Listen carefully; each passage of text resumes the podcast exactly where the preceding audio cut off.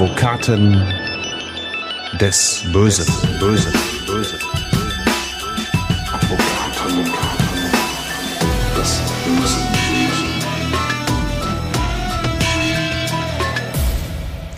Herzlich willkommen zu Advokaten des Bösen, ein True Crime Podcast, in dem Strafverteidiger ihre eigenen wahren Fälle erzählen. Mein Name ist Simone Danisch, ich bin Journalistin, Radiomoderatorin und True Crime Fan und wir sind zurück aus unserer kleinen Winter- und Weihnachtspause. Deswegen erstmal frohes Neues an euch und natürlich auch an Hans Reinhardt, der mit mir ins Jahr 2023 rübergekommen ist. Hallo Hans. Ja, hallo Simone. Eine kurze Erholungspause haben wir uns gegönnt und jetzt geht's wieder frisch rein ins neue Jahr mit einer neuen Akte, wobei diese Akte nicht ganz so frisch ist. Bald 20 Jahre her ist die Tat, die dahinter steckt. Die passierte nämlich am 28. Januar 2003 kurz vor Mitternacht. Es geht um eine besonders kaltblütige Tat mit einem total abgeklärten, eiskalten Mörder. Mir ist klar, Hans, dass du in deinem Beruf immer wieder mit solchen Menschen zu tun hast, aber gruselt es dich da manchmal nicht auch irgendwie die Tatsache, dass es solche Menschen gibt, so völlig empathielos, total knallhart? Ja, das ist nicht nur gruselig, sondern das erschüttert einen auch regelrecht, denn ähm, man kann das normalerweise gar nicht fassen, nicht mit Worten greifen und wenn man dann ähm, das Tatgeschehen auf der einen Seite hat und den Täter auf der anderen, dann muss man das erstmal irgendwie über Kreuz kriegen. Das muss man miteinander verbinden können. Das ist oft sehr, sehr schwierig. Und der Fall, über den wir uns heute unterhalten wollen, ist ja fraglos einer der erschütterndsten Mordfälle der vergangenen Jahre. Mhm. Welche Strategie hast du da für dich und dein Seelenheil entwickelt, um damit irgendwie umzugehen, mit solchen Tätern, mit solchen Geschichten? Ja, ich versachliche das. Mhm. Das ist also eine absolut versachlichte Arbeit. Es gibt eine Akte, die muss aufgearbeitet werden. Es wird das gemacht, was man tut, nämlich die Akte analysieren, mit dem Mandanten besprechen und eine Strategie entwickeln. Das ist letztendlich Handwerk. Ja, das ist genauso wie der, wie der Klempner so einen Kran repariert. So repariere ich hier Sachverhalte. Alle Achtung, dass du das so sehen kannst. Ja, für uns geht's wie gesagt heute in den Januar 2003. Und bevor wir zu dem kaltblütigen Killer kommen, gucken wir auf einen Mann, den wir heute hier im Podcast Mehmet nennen werden. Mehmet ist damals 31 Jahre alt. Er lebt mit seiner Frau Elif im Münsterland. Sie ist 30 Jahre alt und im zweiten Monat schwanger. Davon weiß also noch kaum jemand. Und auch wenn das alles nach anstehendem Familienglück klingt, diese Ehe hat einige Risse, Hans. Ja, der Mehmet hat seine Frau also nach Strich und Faden betrogen, mhm. hat eben ständig außereheliche Beziehungen unterhalten, sondern auch zu dem damaligen Tatzeitpunkt zu einer jungen polnischen Staatsangehörigen und hatte der sogar eine Wohnung angemietet, wo man sich dann immer zu Schäferstündchen regelmäßig traf. Krass. Und dann kam man noch auf eine zweite Idee und dachte, Mensch, dann kann man ja vielleicht große Karriere im Rotlichtmilieu machen. Mhm dann habe ich auch mehr Geld zur Verfügung. Man muss ja Ambitionen mir, haben. Ja, ja, genau. Kann die Frauen mit dem ganzen Handtaschenequipment und was sie so gern haben, immer ausstatten. Mhm. Da kann ich mich beliebt machen. Und ähm, das ist der Weg, den ich gehen möchte. Aber er hatte eben ein Problem, seine Ehefrau. Die wollte sich wirklich gesetzestreu verhalten mhm. und dachte eben, nee, ähm, also solche Dinge, die kommen für mich überhaupt nicht in Frage. Mhm. Wiederum dachte der Mehmet für sich, eine Scheidung, die gibt's bei mir nicht. Mhm. Ja, entweder man ist für mich oder gegen mich. Wenn man gegen mich ist, dann muss man mit den Konsequenzen auch rechnen. Und was die Konsequenzen sind, darauf kommen wir gleich. Elif war eher so der zurückhaltende Typ, richtig? Ja, Elif war eigentlich eine, eine nette. Man hat sie so wie sie von anderen geschildert wurde, als, als äh, sorgende Ehefrau gekannt, mhm. die eigentlich auch ein gemeinsames, liebes Familienleben haben wollte. Mhm. Und er kam plötzlich auf die Idee, ich will der Hans Dampf im Rotlichtmilieu werden. Wenn ja, man ihn dann aber hinterher gesehen hat, mhm. konnte man sich das Lachen oder Schmunzeln einfach nicht verkneifen, weil er äußerlich eigentlich eher wie ein Buchhalter wirkte mhm. und nicht wie so ein, so ein, so ein Zwei-Meter-Riese aus dem Rotlichtmilieu. Okay, da gingen Traum und Realität sehr weit auseinander. Ja, und Elif lebte wirklich sehr zurückhaltend und äh, zurückgezogen. Also sie hat die Wohnung in der Regel nur in Begleitung ihrer Schwiegereltern verlassen und sie arbeitete als Reinigungskraft in einem Fitnessstudio unter der der Woche, so von 22 bis 24 Uhr. Den Preis für den besten Ehemann, haben wir ja gerade gehört, hatte Mehmet sicher verspielt, aber dafür verfolgt er eben diesen anderen Plan, ins kriminelle Business einsteigen. Rotlichtmilieu, hast du ja angesprochen, Drogengeschäfte sollten auch dabei sein, Menschenhandel. Das war so das, was ihm vorschwebte. Den passenden Geschäftspartner und Verbündeten hatte er auch schon. Wir nennen ihn heute Ömer, 24 Jahre alt damals. Beiden Männern war aber klar, ja, zwischen ihnen, der dicken Kohle und dem kriminellen Leben steht eben eine Frau. Elif würde das alles gar nicht gefallen und deswegen fällen die beiden dann einen folgenschweren Entschluss. Zunächst hatte der Mehmet versucht, eben seinen Freund Ömer Mhm. dazu zu überreden, seine Frau irgendwie zu töten. Gegen Geld. Gegen Geld. Er hat sogar gesagt, ich lege da 20.000 Euro auf den Tisch. Krass. Äh, aber Ömer schlug das aus, sagte, Mhm. dafür stehe ich nicht zur Verfügung. Aber irgendwie war Feuer und Flamme, doch in kriminelle Aktivitäten einzusteigen. Stichwort Rotlichtmilieu, also Frauen, Prostitution, Zocken und so weiter. Und dann haben die beiden geplant, so eine kleine ähm, Mafia-Struktur in dem kleinen behaglichen Münsterländer Städtchen Telgte aufzubauen. Ähm, nämlich, wir machen jetzt dicke Geschäfte mit dem Drogen- und dem Menschenhandel. Wir schleusen also Frauen aus Russland ein, verkaufen diese an türkische Bars und äh, machen dann das ganz große Geld damit. Aber man hatte immer noch das Problem mit der Ehefrau. Mhm, Ja, und Ömer hatte ja das Angebot ausgeschlagen. Stattdessen wird der Auftragsmord inklusive Kopfgeld einem gemeinsamen Freund angeboten, dem 21-jährigen Orhan. Hauptschulabbrecher, lebt mit seinem Vater zusammen, träumt von Geld und Anerkennung. Orhan wird also ein Deal angeboten. 5000 Euro für den Mord und außerdem ein Job als Türsteher in einem Nachtclub, der bald eröffnet werden sollte. Und ich habe da direkt zwei Fragen an dich, Hans. Erstens, wie konnte das damals, deiner Meinung nach jetzt, alles überhaupt so eskalieren? Also diese Träume von der kriminellen Karriere und dann diese Mordpläne an der eigenen Ehefrau. Also es klingt für mich total krass einfach. Ja, ja, die Frage wurde auch gestellt, aber man bekam einfach keine Antwort. Die Angeklagten haben sich ja letztendlich relativ zurückhaltend geäußert. Ähm, der, der Mehmet und der Ömer waren sehr zurückgezogen, guckten vielfach nur auf den Boden, dem war das Ganze völlig unangenehm. Der, der Orhan, also der eigentliche Killer, ging da völlig anders mit um. Der frisch frei von der Leber weg hat er das erzählt, wie er das gemacht hat. Auch die Hinrichtungsaktion, wie die durchgeführt worden ist, mit der absoluten Kälte. Und hat das dann auch kommentiert mit den Worten, das ist eben so, wer abkackt, der kackt eben ab. Das war so sein Zitat, das dann auch überall Verwendung fand. Ja, auf die Einzelheiten kommen wir gleich. Äh, Und was ich auch besonders furchtbar finde, Mehmet wusste ja, dass seine Frau Elif schwanger war. Das war ihm aber anscheinend völlig egal. Also meine zweite Frage, nicht, dass ich ein Preisschild an so etwas hängen will, aber 5000 Euro für einen Auftragsmord, das wirkt alles so absurd, oder? Das ist völlig absurd. Ähm, aber es ging ja nicht nur um die 5000 Euro, sondern der Killer hatte ja noch zum Ziel, ähm, ich steige damit ein. Und äh, für mich war eigentlich klar, der wollte dann nicht nur als Türsteher einsteigen, sondern der wollte hinterher den ganzen Laden übernehmen. Hätte vielleicht auch noch dazu geführt, dass er sich natürlich mit dem Mehmet und dem Ömer irgendwie hätte arrangieren müssen. Aber er war ja dann derjenige, der dreimal geschossen hatte. Man wusste, was man von ihm zu halten hatte. Und wenn er irgendwas sagt, dann war klar, das setzt er durch. Der Entschluss steht, Orhan willigt also ein, Elif soll sterben. Eine Waffe wird besorgt, eine Pistole für 1100 Euro inklusive 60 Schuss Munition und der Plan wird konkretisiert. Elif soll nach der Arbeit als Reinigungskraft in dem Fitnessstudio in Techte erschossen werden auf dem Parkplatz. Am 27. Januar 2003 geht Orhan zum ersten Mal dorthin. Die Waffe hat er dabei, er schießt aber nicht, weil er Personen sieht, die ihn bei der Tat stören und beobachten könnten. Also wiederholt er das Ganze am 28. Januar 2003 Hans. Die 9 mm Waffe im Gürtel und eine Sturmhaube auf dem Kopf. Ja, genau. Am 27. fühlt er sich beobachtet, also sagt er, ich gehe nochmal hin, einen Tag später. Da steht er erneut vor dem Studio und wartet. Ne? Sturmhaube auf dem Kopf, 9 mm Pistole im Gürtel, geladenes Magazin. Und nach ungefähr 20 Minuten kamen dann die Frauen. Die kamen dann aus dem Haus, gingen zu einem schwarzen BMW, der da auf dem Parkplatz stand. Drei Frauen, also Elif waren- und zwei genau, es waren Kolleginnen. drei Frauen. Das war natürlich so erstmal nicht geplant für ihn. Äh, aber da waren es halt plötzlich drei. Und um 23.40 Uhr, so war es da, richtete er dann die Waffe auf diese drei Frauen, forderte die auf, mit zur Wand rüber zu gehen, sich da hinzustellen. So nach dem Motto, ey Leute, komm, geht mal darüber. Und dann zwang er die eben unter vorgehaltener Pistole sich aufzurichten. Zwei erschoss er sofort mit gezielten aufgesetzten Kopfschüssen. Die fielen auch sofort leblos zu Boden. Die dritte Frau, das war eben Mehmets Ehefrau, um die es eigentlich ging, ähm, versuchte wegzulaufen.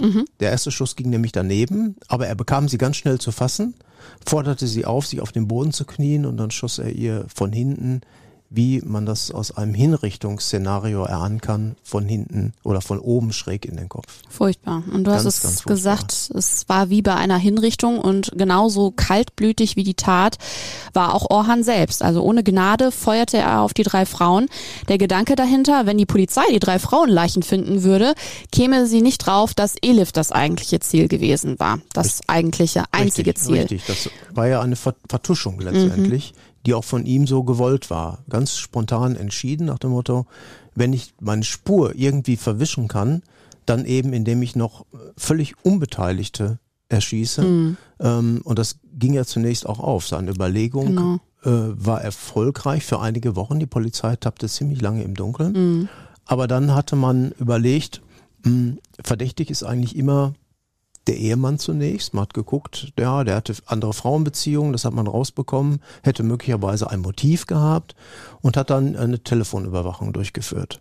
Und im Rahmen dieser Telefonüberwachung nahm man dann ganz schnell Kontakt auf zu dem Killer und dem Ömer, mit denen er auch telefoniert hatte und die unterhielten sich auch über die Tat am Telefon.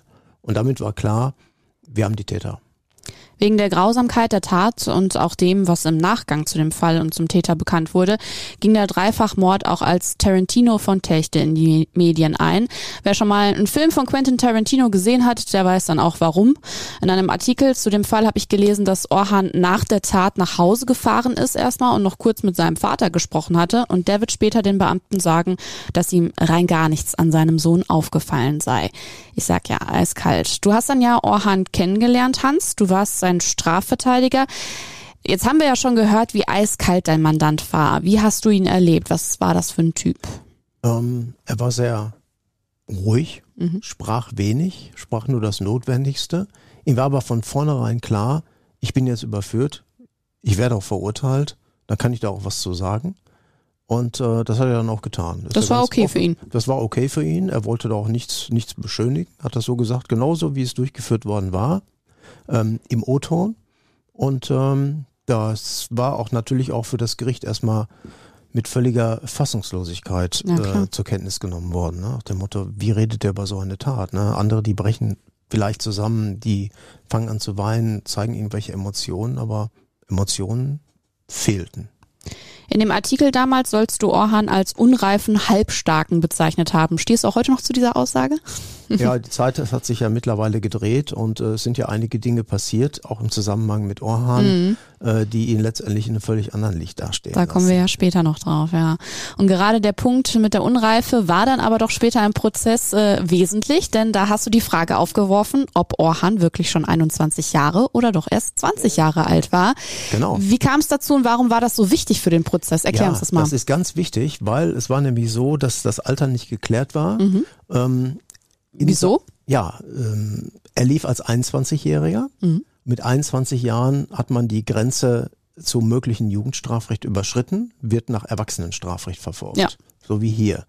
Ähm, er sagt uns aber immer, ich bin gar nicht 21, ich bin 20. Da ist nämlich damals ein Fehler bei der Altersberechnung erfolgt und deshalb ist auch in meinem Pass ein falsches Datum eingetragen worden. Als er quasi sich- eingereist Genau, ist. als er eingereist ist. Man hat sich genau mit einem Jahr vertan und äh, seine Mutter könnte das bezeugen und man könnte auch eine Auskunft im Register in der Türkei einholen. Da wäre das auch so entsprechend richtig notiert. Und ähm, das ist natürlich nicht nur ein Nebenkriegsschauplatz, sondern das war eine ganz wichtige rechtliche Fragestellung, denn im Falle der Anwendung von Jugendstrafrecht war es so, dass zum damaligen Zeitpunkt noch eine Höchststrafe für Mord von zehn Jahren galt. So, das heißt, ähm, natürlich etwas völlig anderes als das Erwachsenenstrafrecht mit lebenslänglich oder mit der besonderen Schwere der Schuld und diese Dinge, die da verhängt werden können. Das alles gibt's im Jugendstrafrecht nicht. Von daher war es sehr, sehr wichtig, dem nachzugehen, aber es galt damals auch das sogenannte Freibeweisverfahren. Das Gericht hat sich ein paar Gedanken darüber gemacht, sind der Sache aber nicht weiter nachgegangen. Offensichtlich wollte man aber auch der Öffentlichkeit nicht verkaufen, dass hier möglicherweise ein dreifacher Killer mit einer Haftstrafe von zehn Jahren davon kommen kann. Ganz ehrlich, das kann ich auch irgendwie verstehen. Am 1. August 2003 wurde vor dem Schwurgericht Münster das Urteil dann am Ende gesprochen. Hans, wie lief der Prozess bis dahin ab? Wie haben sich Mehmet Ömer und dein Mandant da präsentiert? Ein bisschen was hast du ja schon angedeutet. Und wie lautete am Ende das Urteil? Ja, sie haben sich letztendlich geständig zur Sache eingelassen. Sie waren ja auch überführt. Was sollen sie groß machen? Alternativen dazu gab es nicht, bis eben auf diese Geschichte welches Recht ist hier anzuwenden, Jugend- oder Erwachsenenstrafrecht. Mhm. Das war für den Orhan schon eine entscheidende Weichenstellung. Die anderen beiden als Erwachsene hatten da gar keine Chance. Ähm, letztendlich sind Orhan, der Killer, und Mehmet, der Drahtzieher, der Auftraggeber, zu lebenslänglichen Freiheitsstrafen verurteilt worden. Orhan noch dazu zur besonderen Schwere der Schuld, das ist festgestellt worden, die eben eine Aussetzung einer Freiheitsstrafe nach 15 Jahren unmöglich macht. Mhm. Ne, mittlerweile sitzt er im 24. Jahr in Haft, oh. also immer noch im Moment. Mhm. Äh, das zeigt also schon, äh, welche Bedeutung die Verhängung einer besonderen Schwere der Schuld haben kann. Mhm. Drei Mordmerkmale hat das Gericht da erkannt, ne? Ja klar. Mhm. Heimtücke, ne? also Überraschung, ne? niedrige Beweggründe, Habgier letztendlich. Es ging ja auch um Geld. Mhm. Ja, wenn man drei Mordmerkmale und drei Opfer verwirklicht, dann ist das klar, das ist nicht nur der normale Mord, sondern der wirklich ganz bösartige ähm, Mord, äh, der kaum noch zu steigern ist. Definitiv. Ja, die Richter sprachen im Urteil davon, dass Orhan drei Frauen auf entwürdigende Art und Weise hingerichtet habe. Ja, und Orhans lapidarer Kommentar dazu war, na und, in 25 Jahren bin ich eh wieder raus. Also genau. das ist wirklich unfassbar. Genau, dass er so großes Leid zugefügt hat über ganze Familien, über die Opfer, deren Mütter, Töchter, Schwiegertöchter, Ehemänner, hat er nie verinnerlicht, hat ihn auch offensichtlich gar nicht interessiert. Aber das war für das Gericht etwas, das die Tat besonders verwerflich machte. Mhm. Erklär uns da bitte auch nochmal, was die besondere Schwere der Schuld in Orhans Fall genau bedeutet. Man unterscheidet im Bereich der Verhängung der Lebensstrafe das einfache lebenslänglich. Das bedeutet, man hat nach 15 Jahren die Möglichkeit, auf Bewährung entlassen zu werden. Ja. Ähm, meistens klappt das dann nach 16, 17 Jahren, weil in der Regel noch ein Gutachten eingeholt wird. Äh, Bundesverfassungsgericht hat das damals so klargestellt, dass jeder eine Chance haben muss, nach einer bestimmten Zeit irgendwie wieder in Freiheit zu kommen. Deshalb diese 15-Jahres-Diskussion. Dann hat man aber irgendwann erkannt, es gibt Fälle, die sind so extrem, das würde dem ganzen Sachverhalt überhaupt nicht gerecht werden. Mhm. Und deshalb hat man gesagt, wenn das Gericht dazu kommt und eine besondere Schwere der Schuld feststellen kann, dann sitzt man in der Regel 25 Jahre. Das ähm, macht man daran fest, ob mehrere Mordmerkmale verwirklicht worden sind, mehrere Opfer betroffen sind. Und das traf hier alles in mehrfacher Hinsicht zu. Definitiv. Jahre später ging es bei Orhan vor dem Gericht weiter. Im Mai 2017 entschied das Landgericht Kleve über seine weitere Zukunft. Ja, ja. Ähm, er wollte ja raus, wollte vorzeitig entlassen werden aber das gestaltete sich als äußerst schwierig, weil er, ähm, er war zunächst in Bochum, dann war er in Werl, in Willig, hinterher in Geldern. Also er hat, sagen wir mal, eine Tournee durch diverse Gefängnisse ist richtig erlebt. rumgekommen, ja. Ja, weil er immer, immer wieder auch negativ aufgefallen war. Mhm. Das kam dazu Übergriffen auf andere Mitgefangene, Schlägereien, Beschlagnahmen verbotener Gegenstände, Handys, die er dabei gehabt hat, irgendwelche mhm. Utensilien. Und dann hat man noch ein ganz besonderes Buch bei ihm entdeckt, mhm. nämlich das Buch Mein Kampf von Adolf Hitler. Das gab es in einer türkischsprachigen Ausgabe. Das mhm. hat er also auf seiner Zelle gehabt. Wie kommt man und, im Gefängnis ähm, an sowas? Ja, wie kommt man daran? Also im ein Gefängnis ist ein Markt wie jeder andere auch. Mhm. Und man kriegt im Gefängnis eigentlich alles, was man draußen Wahnsinn. auch bekommt. Es ist nur teurer in der Regel. Ja, viele verschulden sich dann da oder verpflichten sich, irgendwas zu machen, was nicht legal ist.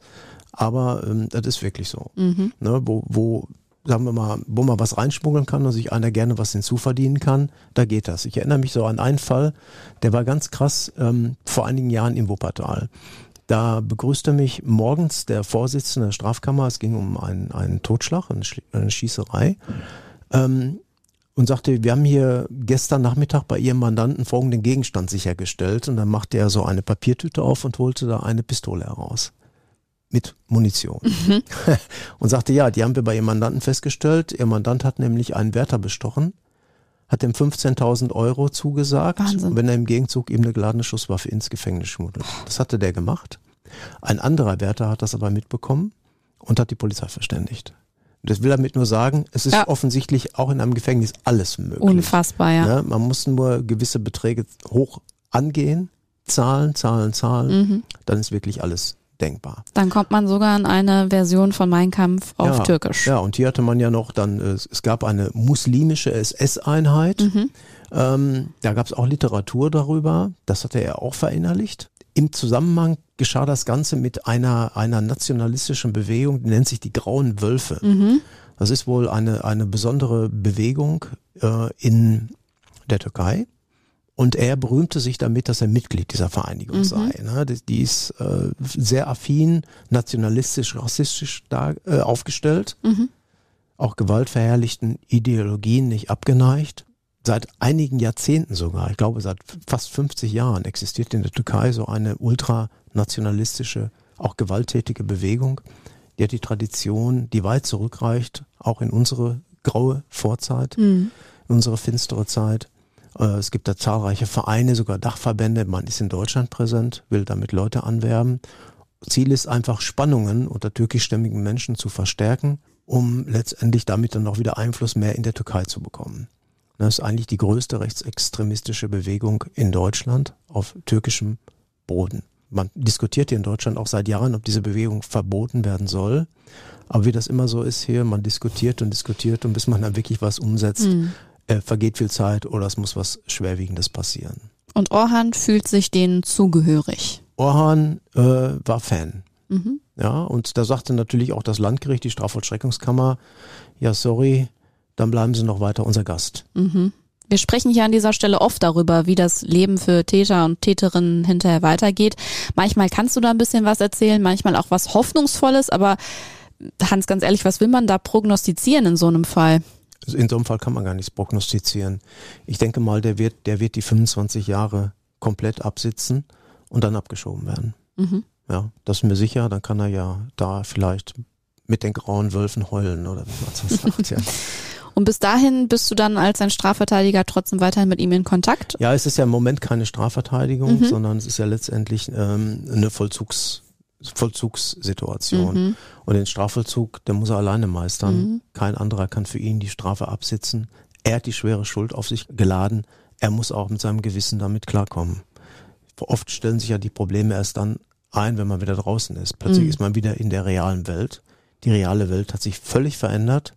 Vor 20 Jahren, 19 Jahren sind glaub gerade mal die ersten Mobiltelefone auf den Markt gekommen. Stimmt, ja. Ja, und äh, die heutigen Sachen mit Smartphone und, und, und was es alles so gibt, äh, Mhm. das sind Dinge, die kennt er gar nicht. Mhm. Ja, und das wird den erstmal völlig überraschen oder flashen. Dieser ganze Fall ist wirklich irgendwie schwer zu akzeptieren für mich persönlich irgendwie. Das sage ich dir ganz ehrlich. Alles irgendwie so sinnlos, ne? Allen voran diese furchtbare Tat an sich. Versuchen wir uns abzulenken und gucken mal, was zum Jahresbeginn auf deinem Schreibtisch liegt, Hans. Welche Akte ist da so oben auf? Oh, da liegen viele Akten. Und äh, ich habe jetzt eine Akte von einem ja, türkischstämmigen Serientäter, Mhm. der immer wieder auffällt äh, durch diverse Delikte wie Beleidigungen, Körperverletzungen, Fahren ohne Fahrerlaubnis, also all diese Kleinigkeiten. Das ganze Spektrum. Das ganze Spektrum, äh, nur das summiert sich natürlich auf und wenn man dann irgendwann mal 10, 15 dieser Fälle auf dem Tisch liegen hat, auf einmal, äh, dann wird die Luft nach oben ganz, ganz dünn. Mhm. Sagt man so jemandem als Strafverteidiger irgendwann auch mal, hey, willst du nicht mal ein bisschen kürzer treten? Na, nein, äh, das sagt man ja eigentlich nicht, denn äh, ich, ich bin hier auch nicht für die Abteilung Moral zuständig. Äh, ich will ihm da auch nichts predigen, ich will seinen Fall lösen Mhm. und äh, den Rest, den muss er selber mit sich ausmachen. Mit Advokaten des Bösen geht's jetzt wieder wie gewohnt alle 14 Tage weiter und auch auf Instagram könnt ihr uns weiter folgen. Advokaten unterstrich des unterstrich Bösen.